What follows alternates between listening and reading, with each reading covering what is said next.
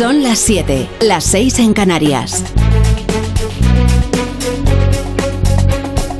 En Onda Cero, La Brújula. Rafa La Torre.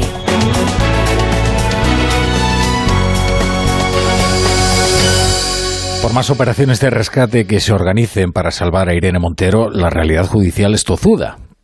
Las audiencias provinciales de Madrid, Vizcaya y Málaga se suman a las de Zaragoza y Cantabria, rechazan el criterio de la Fiscalía y respaldan las bajadas de condenas a determinados delincuentes sexuales por la ley del solo sí es sí. Esto ya se había, ya se había advertido de que ocurriría. Ya se había advertido de que, a pesar del énfasis oficialista, la orden emitida por la Fiscalía General del Estado no significaba casi nada. Ya se había advertido, a pesar del énfasis oficialista, que el Ministerio Fiscal ni dicta sentencias ni legisla. Así que hoy la ley del CSI continúa motivando las rebajas de penas de delincuentes sexuales en tribunales de toda España en decisiones dictadas por jueces distintos y distantes, tan distintos y distantes que resulta del todo inverosímil que se trate de una cruzada machista de togados para derribar a la ministra de Igualdad. Mientras tanto, Podemos, con la inestimable ayuda de Vox y sus embestidas de cabestro, ha organizado el rescate de Montero con actos y hasta manifestaciones en su apoyo, hasta tratar de conseguir que la muy razonable crítica de su manifiesta inoperancia termine confundida con vulgares expresiones machistas, con los insultos que recibe o directamente con la violencia política. No hay nada personal, solo que la realidad es tozuda. La brújula. Con la torre.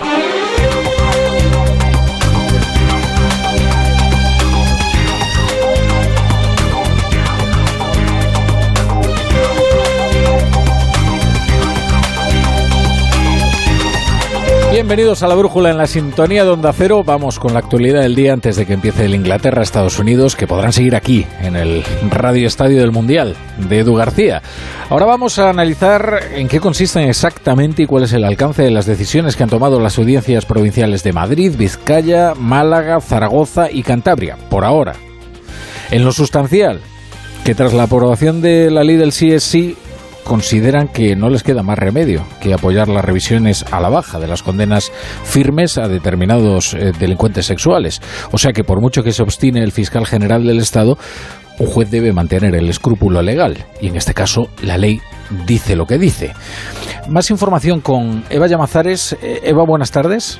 El criterio consensuado por los jueces de Madrid traerá consigo un caudaloso periodo de revisiones de pena a violadores. 447 condenas en tribunales de la capital esperan a ser examinadas bajo la nueva ley. 176 están revisando ya y los jueces ya han rebajado 20 condenas por ser más favorable la ley Montero. Seis presos han sido excarcelados. Frente a la Fiscalía, que opta por mantener las penas si éstas están dentro de la nueva horquilla, la Junta de Jueces Penales de la Audiencia Provincial de Madrid ha decidido que hay que aplicar inexorablemente la nueva ley en los casos en los que los hechos se castigan con una pena menor porque no hay una disposición transitoria en la reforma que limite las revisiones. Este criterio ha arrasado de 49 magistrados, 32 se han mostrado a favor de aplicar la retroactividad si la ley es más favorable al reo, como ya contemplan sentencias de Valladolid o Zaragoza, frente a ocho que apoyaban dar por válido el contenido de una disposición transitoria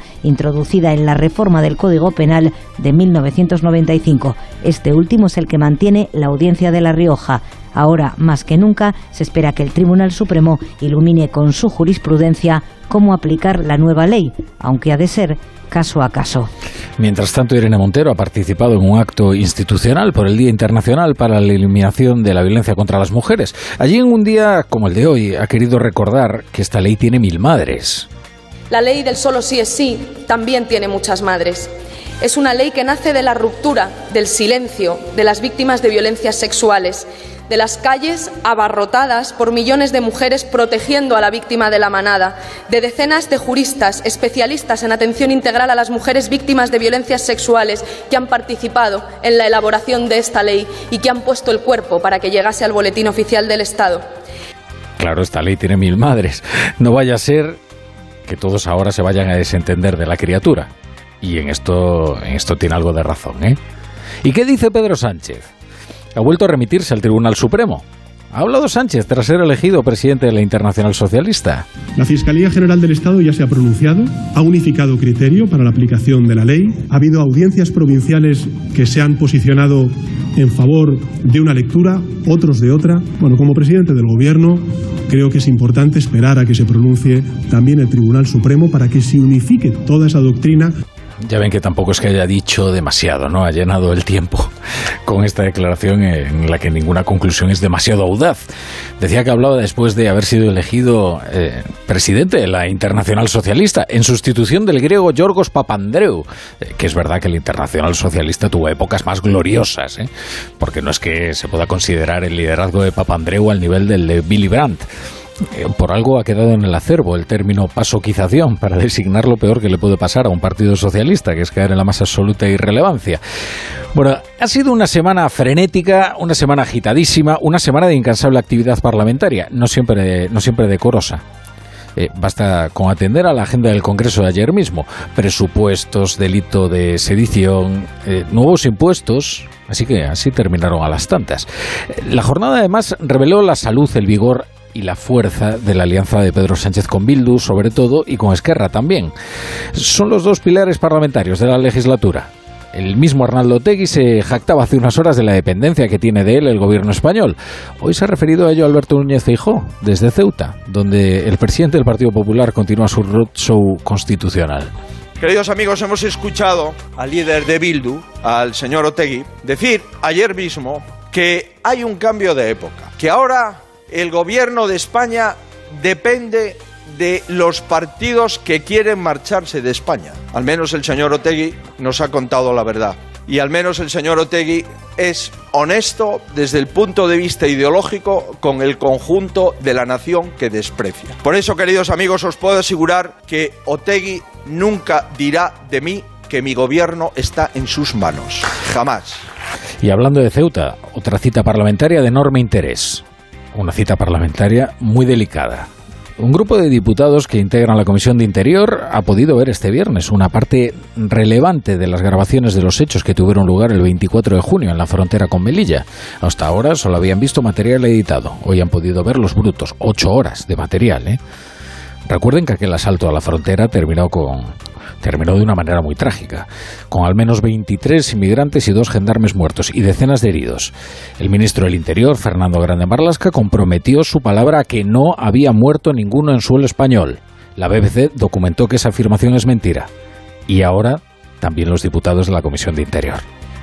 Todos los grupos han podido certificar que la estampida que se produjo en el puesto fronterizo dejó personas en suelo español y que gendarmes marroquíes entraron en ese espacio de soberanía española para llevar sus cuerpos con vida o sin vida a territorio marroquí. Ahora el PP, vistas ya las imágenes, revisado el material, no descarta pedir una comisión de investigación. Antes ha pedido más explicaciones a Marlasca por los hechos que ha podido ver su diputada Ana Vázquez. Las mentiras del señor ministro. El señor ministro dijo que no había seguido en territorio español. Hemos visto que sí. Habla de una coordinación espectacular con Marruecos, que hemos visto que no existe. Dejó abandonada la Guardia Civil. Marruecos no se comunica con las fuerzas y cuerpos de seguridad del Estado español. El, señor Marlasca dijo que hubiera unas, unos rechazos en frontera puntuales. Bueno, pues ahora sabemos que son 470. En Onda Cero, La Brújula, Rafa La Torre.